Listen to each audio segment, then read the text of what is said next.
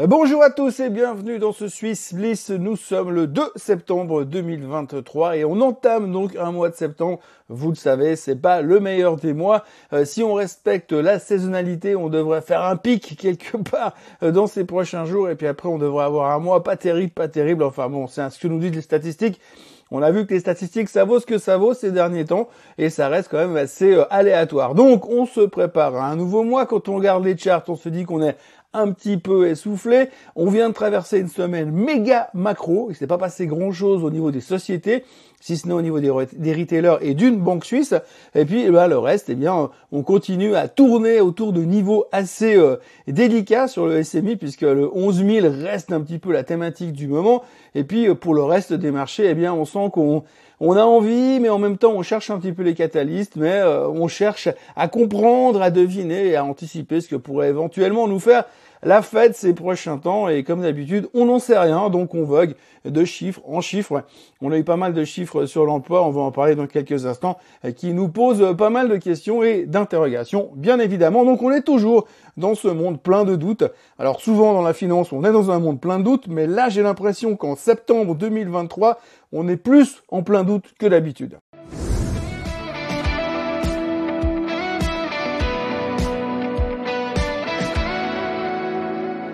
Donc si on attaque tout de suite par la macro, alors la macro c'était quoi cette semaine? C'était beaucoup, beaucoup, beaucoup de chiffres. On a vu des jolts qui étaient euh, un petit peu en dessous de ce qu'on pouvait espérer. Donc c'était plutôt une bonne nouvelle. Hein. On l'a déjà dit, en ce moment on est très dans le, thème euh, good news is euh, bad news and bad news is really good news. Donc on attend vraiment des mauvaises nouvelles pour se dire si sur l'emploi ça va moins bien, eh bien c'est chouette parce que ça veut dire que la Fed ne montera plus les taux. Donc vraiment on tourne beaucoup autour de cette thématique. Donc les mauvais chiffres sur les, mauvais chiffres, entre guillemets, les mauvais chiffres sur les jolts l'autre jour, eh bien, nous ont dit, OK, bah, ça veut dire que la Fed ne montera pas les taux. Les mauvais chiffres, entre guillemets, sur l'ADP, mais en dessous des attentes, nous laissent aussi supposer que la Fed ne montera pas les taux. Mais le gros truc qui était assez énorme du point de vue euh, psychologique et du point de vue interprétation et la, manière qu'on a de mettre un peu les chiffres économiques à notre sauce et en faire notre propre recette, c'est les, chiffres des non-farm payrolls de vendredi dernier. Alors vendredi dernier, on a eu les chiffres des non-farm payrolls, on attendait 170 000 créations d'emplois, ça sort à 187 000. Alors c'est pas une bonne nouvelle, c'est pas une bonne nouvelle parce que c'est plus fort qu'attendu. Donc du coup, on pourrait se dire ah bah finalement l'emploi il est pas aussi faible que ça. Le taux de chômage est remonté à 3,8%. Alors ça c'est une bonne nouvelle parce que ça veut dire que le taux de chômage remonte et donc du coup, ah, il y a moins de travail, moins de, salaire, donc forcément, eh bien, c'est positif pour la Fed. Donc on va quand même chercher les choses qui sont négatives pour se dire, ça va, l'emploi est sous contrôle. Alors il y a un truc qui est ressorti qui était assez rigolo, c'était de voir, oui, alors c'est, bien parce que finalement, c'est le troisième mois où il y a que 180 000 et des poussières de création d'emplois. Donc ça fait trois mois de suite qu'on est en dessous des 200 000 créations d'emplois. Donc ça veut quand même dire que l'économie ralentit sur une moyenne moyen terme. Et donc, si l'économie ralentit sur cette moyenne moyen terme, eh bien, ça va dans la direction de la Fed qui veut voir une, récession, enfin une régression de l'inflation petit à petit ces prochains temps. Donc c'était une super nouvelle. Et puis, last but not least, encore une fois, le département du travail qui a publié les chiffres des non-farm payrolls vendredi a également annoncé qu'il s'était gouré euh, sur les chiffres du mois dernier. Et donc, ils ont corrigé à la baisse de 110 000 emplois. Donc, c'est 110 000 emplois de moins qui ont été créés le mois, le mois précédent. Alors ça, c'est exceptionnel. Les mecs se sont gourés de 100 000 personnes un concert de Taylor Swift. Les gars, ils ont raté complètement de 110 000 personnes. Franchement, c'est balèze, les mecs. Hein. À chaque fois, je suis bluffé parce que non seulement tout le monde s'en fout qu'il soit gouré de 110 000 personnes, c'est pas 2000 personnes, c'est 110 000 personnes. Et puis, ça a eu un impact sur le marché la dernière fois. Mais là, ça corrige et finalement, on s'en fout, c'est du passé. Donc bref, encore un coup de maître de la part du département du travail qui a corrigé à la baisse 110 euh, 000 emplois pour le mois précédent. Mais Devinez quoi Bien évidemment, c'est une super nouvelle, puisque du coup la Fed sera moins tentée de monter les taux au mois de septembre, puis au mois de novembre, etc., etc. Donc en gros, ce qu'il faut retenir, c'est que les chiffres de l'emploi allaient dans le sens de la Fed. Après, on a eu les chiffres de l'inflation. Là aussi, les chiffres de l'inflation, ils remontaient un petit peu. On voit que l'inflation, elle est vraiment collante. Hein. Euh, les Américains disent sticky inflation, et on veut pas, on a peur que ça remonte un petit peu trop. Mais l'un dans l'autre, quand on regarde les chiffres mensuels, on voit que gentiment la courbe s'aplatit, donc c'était peut-être juste un espèce de dead cat bounce rebound sur l'inflation, puis après ça va repartir gentiment à la baisse et on va aller gentiment en dessous, sagement en dessous des 2%, comme c'est prévu et comme euh, le veut le plan de marche de la Fed. Donc du coup, pour l'instant, sur les chiffres de l'inflation, tout va bien. Après, si on regarde dans la réalité, c'est une autre histoire parce que quand vous regardez les prix à la consommation, on peut quand même se poser des questions. Quand vous voyez euh, que les gens euh, sont obligés de recalculer leur manière de consommer et que certains disent moi je mange de, la viande une fois tous les deux jours parce que je peux plus me permettre d'acheter de la viande tous les jours, c'est quand même que l'inflation réelle elle a un tout petit impact sur le, le commun des mortels, mais ça pour l'instant ça sort pas dans les chiffres économiques donc on s'en fout. Et puis alors, on a aussi le PIB qui était en baisse la semaine dernière aux États-Unis, qui était moins fort que prévu. On attendait 2,4, ça sort à 2 points. Donc là aussi, bonne nouvelle. Hein. Le PIB ralentit, l'économie ralentit, c'est positif pour l'inflation. C'est tout ce qu'on regarde, tout ce qu'on veut, c'est qu'il n'y ait absolument aucun argument pour que la Fed puisse remonter les taux. Alors pour l'instant, c'est le truc qui nous occupe, qui nous a occupé la semaine dernière, c'est on ne veut pas que la Fed continue de monter les taux. C'est la, la priorité. À côté de ça, on a l'économie qui ralentit. On l'a vu sur l'emploi, ça ralentit un tout petit peu. On le voit sur l'inflation, sur, euh, sur les chiffres du PIB. Et on va le voir également sur, les, sur le comportement du consommateur. Alors donc du coup c'est tout ce qu'on regarde aujourd'hui et euh, la semaine dernière eh bien le PIB était légèrement plus faible donc on se dit ok tout va bien ça ralentit. Pour l'instant on n'est pas encore rentré dans le trip où le PIB ralentit massivement. Attention on pourrait avoir une récession. Non, une récession, on peut pas avoir. Parce qu'en fait, Madame Yellen, Goldman Sachs, euh, la plupart des grandes banques d'affaires ont dit non, mais la récession, c'est pour dans bien, bien, bien longtemps. Même, peut-être qu'il n'y en aura plus jamais.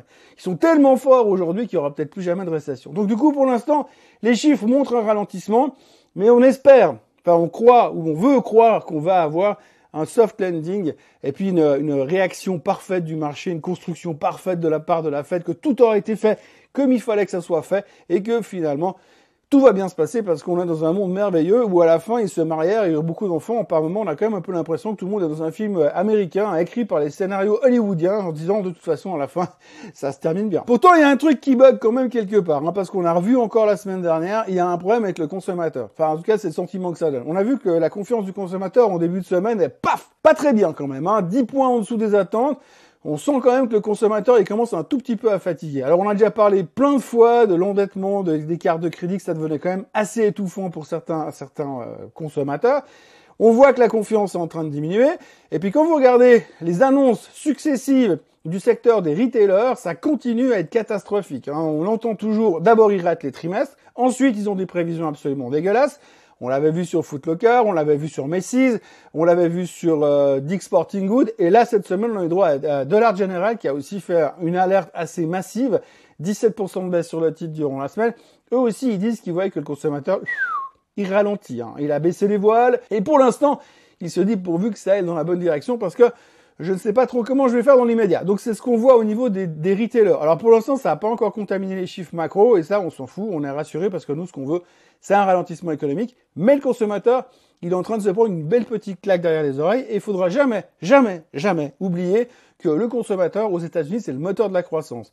Donc si vous enlevez le consommateur aux États-Unis, la croissance, ça risque d'être un tout petit peu compliqué. Donc, Méfiance quand même, attention à surveiller ce genre de choses, parce que pour l'instant, on voit quand même que ça va pas forcément euh, dans la bonne direction. Et puis, on a même eu euh, pire, en France, en fin de semaine, Pernod Ricard qui a complètement raté son trimestre et qui a fait des prévisions assez euh, apocalyptiques, ouais, j'exagère, assez négatives pour les 12 mois à venir. Donc même sur l'alcool, là aussi, ça commence à faire attention et ça commence à ralentir. Donc tout ça n'est pas forcément un très très bon signe au niveau du consommateur. Mais encore une fois, et ce qu'il faut retenir sur l'ensemble de la semaine, c'est que les gens ont vu qu'il y a un ralentissement économique sur l'emploi, sur euh, les chiffres de la consommation.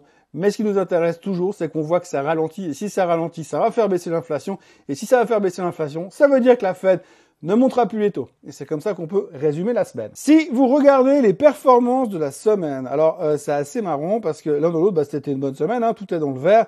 Euh, le, le, au queue de peloton, on a le Bitcoin qui fout pas grand-chose, qui avait tenté un rebond mais qui revient euh, de nouveau sur ses 26 000. Et puis autrement, on a euh, l'Europe qui traîne un peu la patte. On a vu les chiffres en Europe que l'inflation baissait moins vite que prévu, les prix à la consommation sont un peu plus élevés que prévu en Europe. Madame Lagarde a fait part de ses inquiétudes sur sur le fait que l'inflation ne baissait pas assez vite en Europe, donc ça veut dire qu'elle devrait quand même à terme continuer à monter les taux. et puis aux États-Unis, bah, ça allait plutôt mieux. Encore une fois, le Nasdaq qui s'en sort mieux que les autres parce que la tech c'est quand même génial. Il y a eu deux trois bons chiffres dans ce secteur de la cyber security. Euh, ça continue à aller toujours bien dans la thématique de l'intelligence artificielle. Le S&P qui prend 2,5%. Un rebond sur la Chine. On n'a pas parlé de la Chine ce matin, mais on connaît l'histoire. Hein. Ils ont ils baissent les taux progressivement pour essayer de motiver les marchés. Ils poussent les gens à revenir sur le marché de l'investissement. Ils n'ont pas vraiment réglé leurs problèmes, mais bon, la Chine a fait un bon, une relativement bonne semaine sachant quand même au passage que Hong Kong était fermé un ou deux jours sauf erreur à cause du typhon qui passait dans la région. Le semi-conductor index qui termine en caracolant en hausse de 5,35%. Le Nikkei qui continue sur sa, hausse en direction des 50 000. On connaît l'histoire du Nikkei. Et puis surtout, celui dont on n'a quasiment pas parlé pendant la semaine, le pétrole qui reprend 7,8% sur la semaine. Alors là, c'est un truc qu'il faut quand même avoir à l'œil parce que quand vous regardez le graphique du pétrole, quand vous regardez ce qui est en train de se passer sur le baril, c'est quelque chose qui pourrait quand même à un moment donné nous péter la figure parce que les gens vont commencer à se réintéresser à la thématique du pétrole et à se rendre compte quand même qu'il y a un problème quelque part. Si vous prenez un tout petit exemple simplement en Europe ou en France en l'occurrence, euh, sauf erreur, il y a euh, quelques jours, ils ont réussi à trouver une station-service quelque part euh, qui facturait 2,80 le litre. Donc 2,80 le litre d'essence, c'est le double du 1,40 le litre qui ont été, qui ont déclenché à l'époque la création des gilets jaunes. Donc on est quelques quatre années après le début de cette crise en France, où les gens étaient dans la rue à cause de la hausse du prix du pétrole. Aujourd'hui, l'essence a doublé en termes de prix tout le monde s'en fout, ben oui, parce qu'il y a la Coupe du Monde de rugby qui commence, et puis en plus il y a Emmanuel Macron qui veut se faire élire une troisième fois, et puis en plus Emmanuel Macron, il a regroupé les chefs des partis politiques, donc c'est fantastique. Bref, personne ne se rend compte qu'ils sont en train de se faire démonter la tête sur le pétrole, et sur le pétrole, c'est une thématique qui pourra revenir quand même, quand même de manière assez violente ces prochaines années ou ces prochains mois, parce que si le baril continue à monter, l'essence continue à monter, et ce erreur au niveau de l'inflation, ça pourra commencer ou continuer à faire quand même très très mal au porte-monnaie du consommateur qui est déjà mal en point. Donc attention quand même parce que le pétrole ne fait que monter. Et si on regarde le SMI, le leader de la semaine incontesté, c'est l'UBS qui prend 8,28%, on va en reparler tout à l'heure. Le JTEC qui se balade gentiment, tranquillement, Lonza qui remonte un petit peu.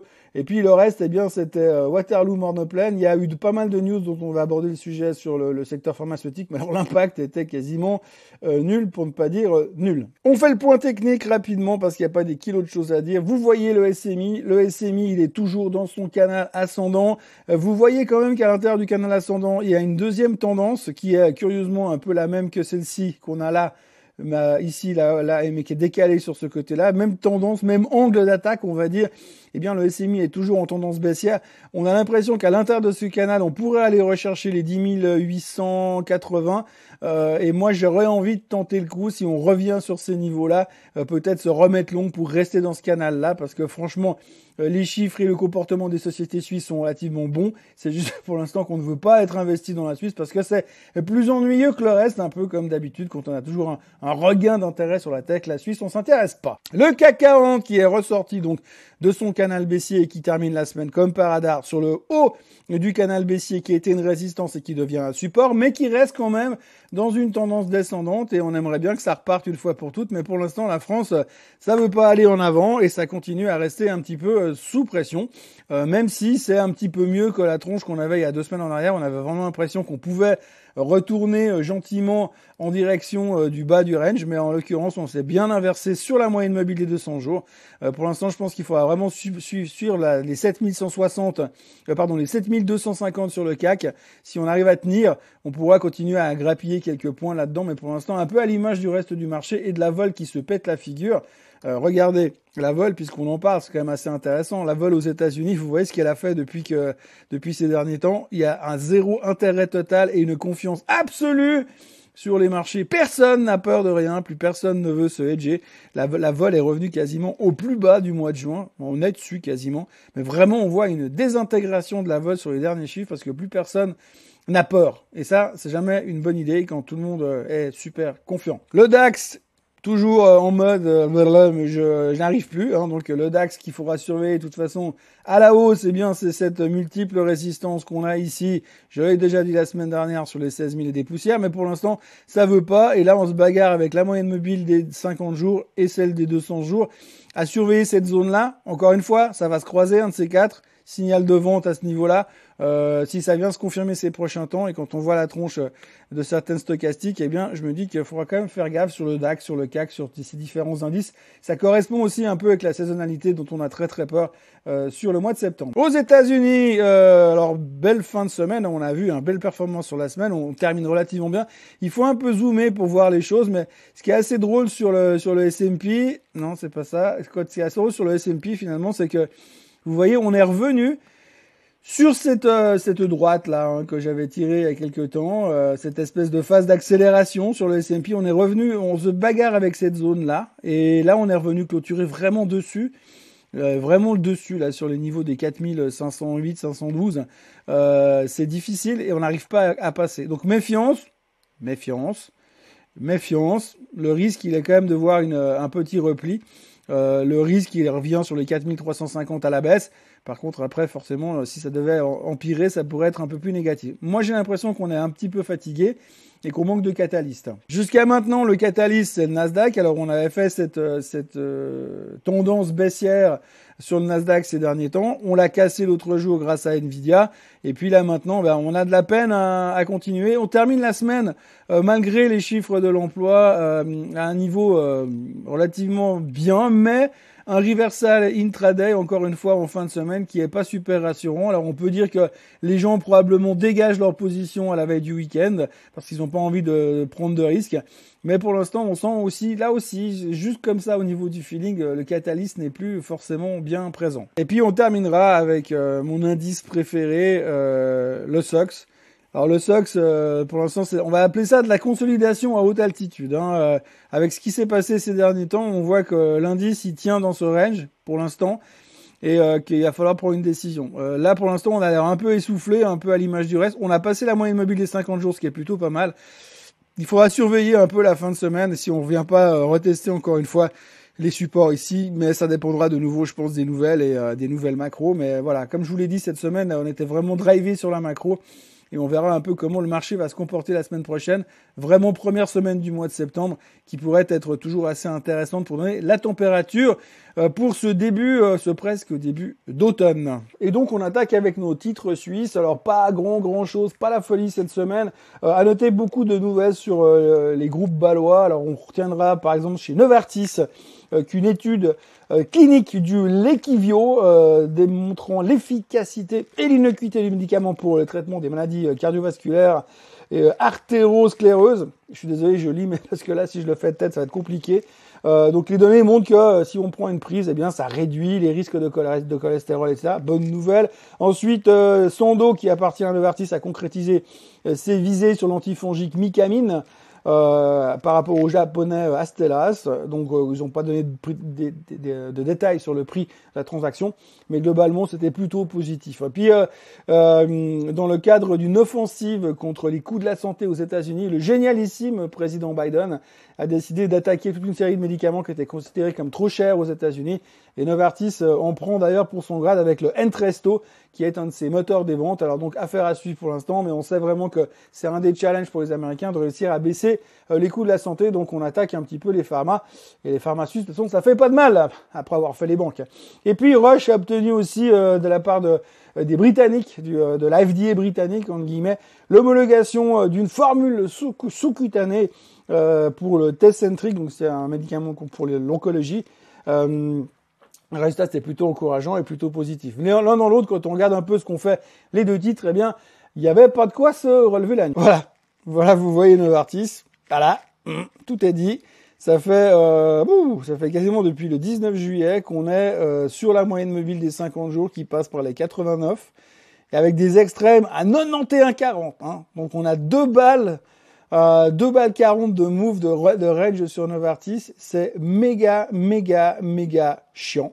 Alors je l'ai classé dans les vedettes de la semaine parce que ça faisait longtemps qu'on n'avait plus parlé, mais il faut vraiment le constater que pour l'instant, eh bien, il se passe mais rien sur Novartis et c'est ennuyeux au possible.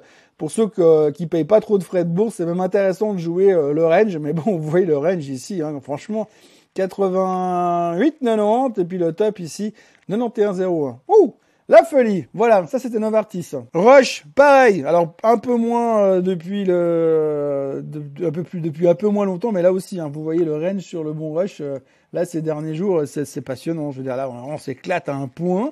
258. Alors moi, je suis toujours super boule sur Rush sur le long terme, mais pour l'instant, c'est quand même assez compliqué euh, de s'éclater dans ces marches. Et vous regardez, mais regardez-moi le range dans lequel on est sur sur la Suisse. Euh, deux balles, trois balles sur le bon rush, c'est une catastrophe. On s'ennuie euh, profondément. Et puis comme on sait pas trop quoi faire sur ce marché suisse qui a l'air quand même passablement ennuyeux en ce moment, eh bien, on va parler un petit peu de Stadler Rail, parce que c'est quand même un des trucs qui a bien marché cette semaine. Alors, le constructeur de, Marseille, de, matériel ferroviaire, eh ben, eux s'en sortent pas mal. Le titre a fait, euh, l'autre jour, a fait une très très belle séance, plusieurs très très belles séances. Il continue de profiter de beaucoup de demandes, un peu contrairement à ce qui se passe ailleurs dans le monde. Donc, Globalement, carnet de commandes plein, euh, tout se passe bien, les commandes confirmées pour le futur. Donc euh, l'entreprise a fait de la communication hyper positive, ce qui se ressent assez massivement sur le chart. Alors je ne suis pas expert en analyse technique, euh, contrairement à, mon ami James à Zurich, mais quand vous regardez euh, le comportement de Stade Rail, eh bien, vous voyez que euh, il y a eu comme une poussée de fièvre durant la semaine. Hein, vous voyez très clairement. Euh, on a fait notre, on a testé notre petit support qu'on avait ici sur les 32 balles. Et puis alors là, depuis trois jours, publicité positive et ça s'envole. Donc on a fait une très très belle semaine sur Stade Rail ça fait plaisir de voir qu'il y a quand même des trucs qui bougent. Et puis, au chapitre des trucs qui bougent, eh bien, il faut parler de l'UBS. L'UBS, The Bank. En fait, euh, il n'y a plus d'autres. Il pourrait peut-être changer le nom d'ailleurs, virer UBS, mettre The Bank, puisqu'il n'y a plus qu'eux comme grosse banque en Suisse principalement. Alors UBS a publié ses chiffres cette semaine, on l'attendait de manière assez euh, conséquente. Alors ils ont fait un bénéfice de 28,8 milliards. Alors là, on est en train, on est rentré dans une espèce d'autre stratosphère. 28,8 milliards de bénéfices sur le trimestre. Mais rassurez-vous, ils vont quand même virer un paquet de monde au niveau du Crédit Suisse ce qui paraît assez normal parce que sinon ça va taper dans les coups et puis ça va être difficile de répéter une telle performance le mois prochain. Alors bon, ce qu'il faut retenir et comprendre, bien sûr, c'est que c'est un gain comptable. Hein. Ils ont acheté une boîte à la casse puisqu'on leur a vendu euh, Crédit Suisse pour quasiment que dalle. Et aujourd'hui, bah, quand vous valorisez la réalité de ce qu'est le Crédit Suisse, eh bien forcément ils font un bénéfice euh, fantastique et extraordinaire.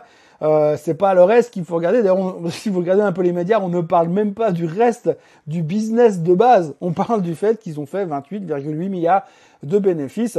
Et le reste, on s'en fout, on s'en fout parce qu'on a racheté le Crédit Suisse pas cher. Merci la FINMA, merci le Conseil fédéral, enfin merci les autorités d'avoir fait cette, euh, cette manipulation visionnaire qui euh, visiblement est un carton pour l'UBS en tous les cas. Donc euh, Monsieur Hermeti continue de s'amuser avec son crayon rouge. Euh, ils massacrent des emplois. On ne sait pas exactement combien ils vont en virer. Pour l'instant, ils le font un petit peu sur les pattes arrière parce qu'il faut pas choquer. C'est clair que le jour où tu annonces 28,8 milliards de bénéfices, tu dis ah by the way, on vire 30 000 personnes. Ah non non, je plaisantais. Non non, on vous dira ça plus tard. Donc pour l'instant, on ne sait pas exactement. Il y a 3000 doublons, 3000 postes en doublons qui vont, devoir être, qui vont devoir être rayés de la carte. De toute façon, bah bon, avec les, bonus de départ qu'ils vont leur donner avec leurs 28,8 milliards de bénéfices, ça devrait bien se passer de toute manière. Le Crédit Suisse, quant à lui, bah, va être complètement intégré dans la marque UBS, il y aura plus rien qui restera du Crédit Suisse. Ça, ce sera vraiment le truc qui aura été absorbé, un peu l'araignée dans sa toile qui va pomper toute la substance. Toute la substance sera intégrée à l'UBS. Et il n'y aura plus de Crédit Suisse définitivement, ça ce sera à l'horizon 2024-2025, mais ça n'intéresse plus vraiment les gens. Ce qu'il faut quand même retenir dans le, au passage, c'est que dans un, filing séparé, le Crédit Suisse a annoncé que eux, ils ont perdu 10 milliards. Bref, on a l'impression qu'il y en a deux trois qui sont bien fait squeezer dans l'histoire, et puis il y en a deux trois qui ont bien fait un carton. Alors je sais pas si le salaire de Monsieur Hermeti est aligné sur la performance de l'UBS sur ce trimestre, mais si c'est le cas, je pense qu'il va rapidement pouvoir retourner à la retraite et puis ça fera toujours une personne de moins à l'intérieur de la banque. Quant au chart, que vous dire de ça? Vous voyez, eh bien c'est euh, la folie à London, comme on dirait. On a juste tout pété à la hausse. Là, il n'y a même plus un chart, hein, c'est un aspirateur vertical. Eh bien, euh, l'UBS a aspiré le Crédit Suisse et en aspirant le Crédit Suisse, ils ont été aspirés par le haut. Rien à dire. La question, ce sera de savoir. Euh, on sait tous que les arbres ne montent pas au ciel.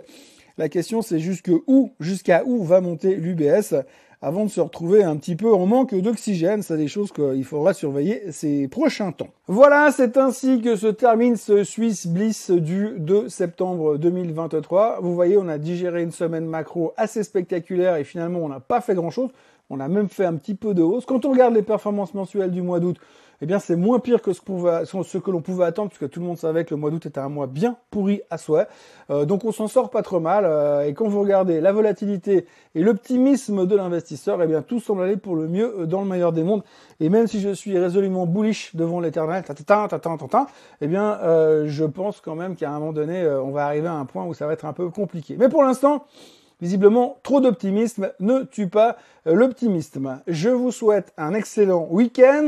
Pour le reste, eh bien, euh, je vous encourage à vous abonner à la chaîne Suisse en français, comme d'habitude, à liker cette vidéo et toutes les autres, et puis euh, à revenir me retrouver lundi matin pour un nouveau Morning Bull Live où on fera le point sur euh, ce qui s'est passé ce week-end. Pour autant, qu'il se passe quelque chose ce week-end. Mais on trouvera bien un truc à raconter pour essayer de chauffer le début de la semaine et pour repartir sur une nouvelle semaine de trading excellent dimanche, excellent samedi aussi, et puis euh, excellent euh, mois de septembre. Hein. on peut espérer ça aussi. Allez, à plus, bye bye.